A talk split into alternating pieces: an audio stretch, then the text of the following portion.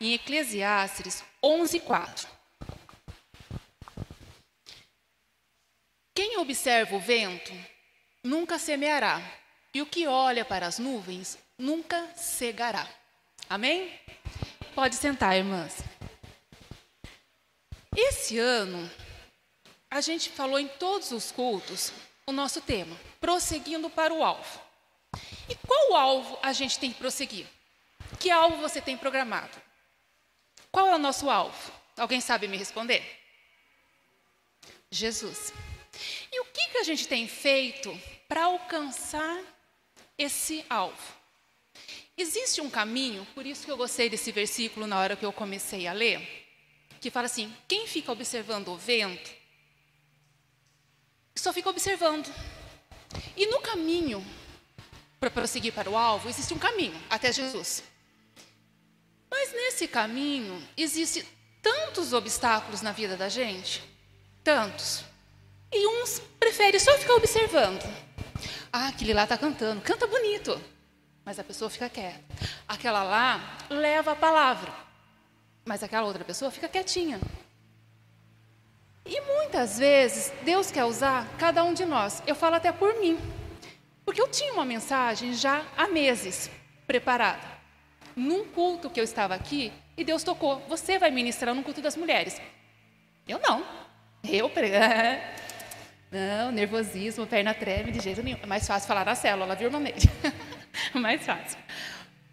Mas a gente deixa o medo. Falei, não, não é para mim, é para outras. Várias vezes a Leide fala assim: quem vai? Fulano, ciclano, tal, tal. Eu não. E Deus, vários cultos, me cobrou isso. Até quando foi surgindo, foi surgindo, eu falei assim: não, eu vou trabalhar primeiro com você para você ir pregar. E, no entanto, era uma outra mensagem. E aí a Leide falou assim: quem que a gente chama agora? Eu falei: você. É o nosso último culto com fraternização. Vai lá, faz um, uma retrospectiva, fala um pouquinho de cada coisa, você. Ela, vamos pensar no seu caso. Aí ela só mandou uma mensagem: é tu mesmo. é tu mesmo? Tá bom, né? Aí bate nervosismo, mas por isso que tá calada, né? Você vai falar, né? Falei, é. Obrigada, Leia. E, nesse, e aí, quando eu estava começando a ler, eu falei, prossegui para o alvo. Veio, quando comecei a estudar, veio esse versículo. Falei assim, eu fico observando, e eu não tenho feito quase nada. Já fui muito mais ativa. E eu ando calada, só observando. Foi uma lição para mim. Falei, então eu vou compartilhar com todas, porque muitas estão aí sentadas, não fala só de vir aqui pegar o microfone, vir cantar. Já fiz teatro, é uma delícia fazer teatro. É mais fácil fazer teatro do que pegar no microfone, tá? É mais fácil. Aí eu falei assim: não, vou compartilhar. E para prosseguir para o alvo até Jesus, a gente tem que começar a enfrentar as barreiras. Uma delas é o medo. O medo é um empecilho, medo, que, medo do quê? Ai, medo do que vão pensar de mim. Será que eu vou saber falar? Ah, mas não, não é para mim. O medo impede. Não, vamos vencer o medo. Temos que vencer. Deus nos capacita. Então não podemos deixar o medo vencer. Deus ele vai nos capacitando. Ah, mas e a vergonha? E a vergonha?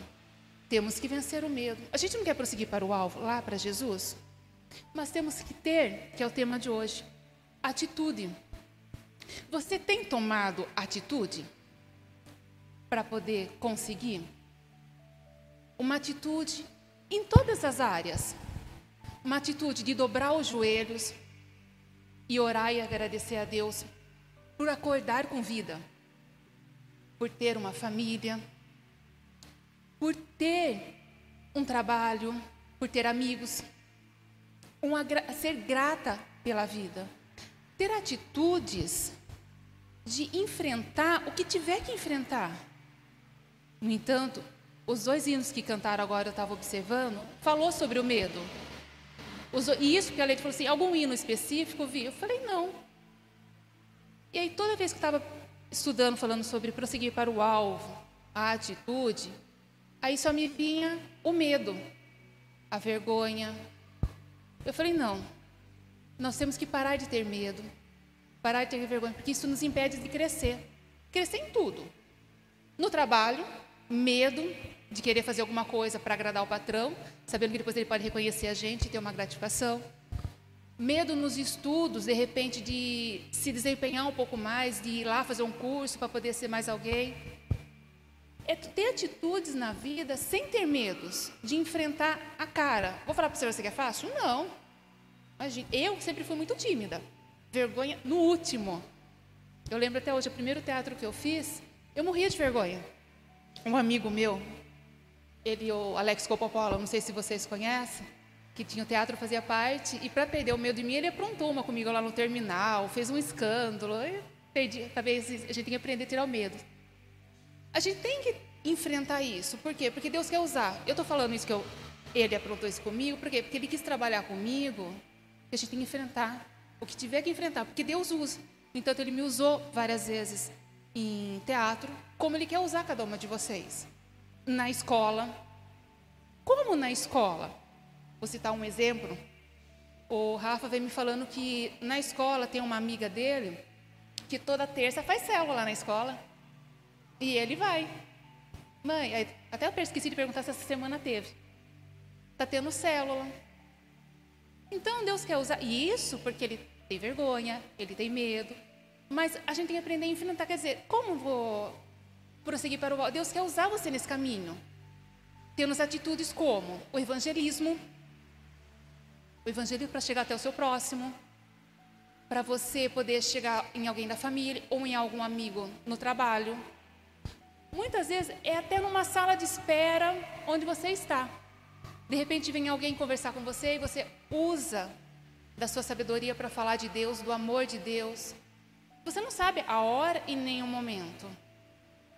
Então, aí eu venho assim pensando comigo, falei assim, diversas vezes eu paro para pensar, falei, nossa Deus, eu oro, eu canto. A gente, quantas vezes a gente está aqui no culto e você não fala assim, Deus me usa, me capacita, mas na hora que Deus quer te usar, e você fala assim, eu não.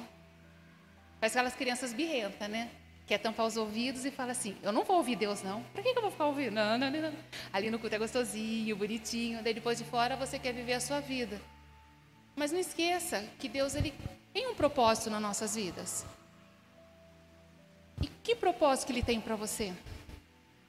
Você tem que buscar e permitir que os seus ouvidos sejam sensíveis para Deus te para Deus te usar, para você ter uma atitude de assim, não, eu vou, eu vou porque eu quero seguir o caminho, porque eu quero seguir até Jesus e eu quero ser usada. Não importa de como vai ser. Nós somos um corpo, certo? O corpo de Cristo.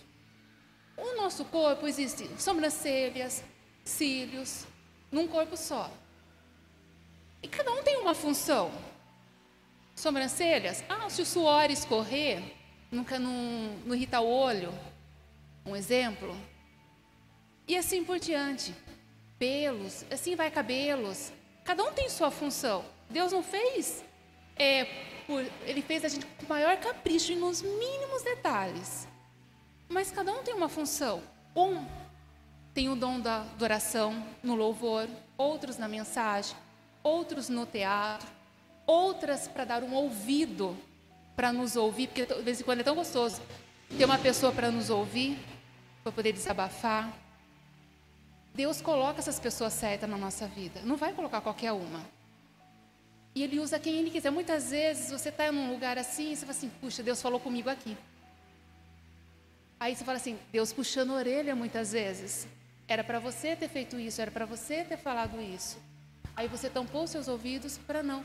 E a gente é um corpo. Então a gente não pode deixar a vergonha, igual vamos por o medo, ai, estou aqui na frente. Claro, tenho vergonha? Tenho. Medo? Tenho do que vão pensar? Deixa que pense. Falei, Deus, me capacita e seja o que Deus quiser, toque no coração de cada uma, para que cada uma aprenda a ter uma atitude na vida. O primeiro de todos é te adorar em primeiro lugar, para que tu seja o centro de tudo, de tudo, de tudo mesmo na minha vida, na sua vida, na vida da sua família. Muitas vezes a gente tem problemas no, no lar. Muita, a minha patroa falou esses dias assim: ai, Viane, eu admiro você, seus, sua família, seus filhos, tem um bom comportamento, né? Você acaba tempo assim, Pergunta para ele se eu não dou uns gritos de vez em quando lá em casa. dou sim. A gente é mãe, a gente puxa a orelha de vez em quando. A gente não pode passar a mão o tempo inteiro. E Deus também é assim conosco. Muitas vezes assim a gente, ele quer que a gente siga no caminho e a gente não quer seguir. Aí Deus vem, ó, puxa a orelha, como ele puxou a minha. É para você ministrar um hino, uma, uma mensagem para elas. Ah, e uma das atitudes também, que é muito importante, é o saber perdoar. Nesse caminho, existem tantas pessoas que nos magoam, que nos ferem. E isso acaba entrando no coração de um jeito e acaba impedindo você de crescer. Por quê? Você está na igreja, Deus fala assim: ama o teu próximo como a si mesmo, como por que, que ele fala isso? Se você não for capaz de amar o seu próximo, como você vai amar a Deus que você não vê? Você apenas sente. Como você seguir num caminho com Deus se você não ama o seu próximo? Deus ele não discrimina ninguém. Ele não discrimina ninguém. Ele não discrimina, é, ah, eu gosto de fulano, ciclano. Não. Ele gosta de todos por igual. De todos por igual, sem exceção. Uma mãe ama o seu filho, tudo por igual, mas cada um corresponde de um jeito. Uns são mais falantes, outros são mais quietos, uns mais chegam, o outros ficam mais calados. Mas a mãe conhece pelo seu jeito, pelo seu gesto, pelo seu olhar. E Deus é assim conosco. Ele conhece a cada um de nós. Ele sabe o que cada um de nós é capaz. Essa minha filha, ela é capaz de cantar. Essa de ministrar essa de fazer teatro. Ela não é boa de ficar falando, mas ela consegue gesticular teatro. Esta é aquela uma amiga de todas, que junta todas e gosta de fazer confraternização, festa. Deus gosta de festa, sempre gostou de dança. Miriam dançou na presença de, Deus, de Jesus. Quem não gosta? Então, Ele conhece cada um de nós. E Ele conhece a capacidade de cada um. Mas muitas vezes a gente limita o que seria limitar? Colocando o medo, colocando a vergonha, fazendo que a gente não, não, não prossiga no caminho. E aí ele vem e vem puxar nossas orelhas. É isso que eu vim trazer hoje para vocês. Puxa a orelhinha, suas, a minha. Vamos lá, Viviane.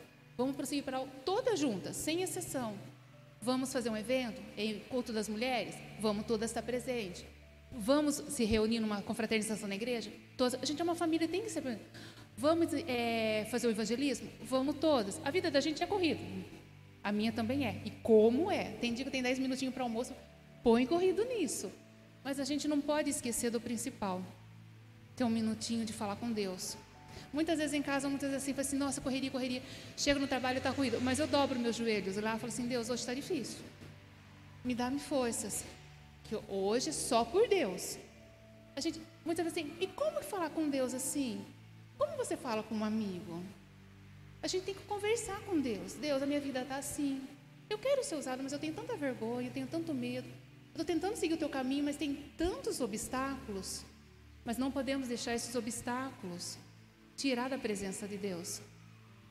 A gente não podemos permitir que esses obstáculos nos afaste de Deus mesmo tendo dificuldade, mesmo tendo, é, vamos supor assim, é, coisa assim que nos magoa, que nos fere, assim, hoje eu não vou na igreja, ah, hoje eu não vou.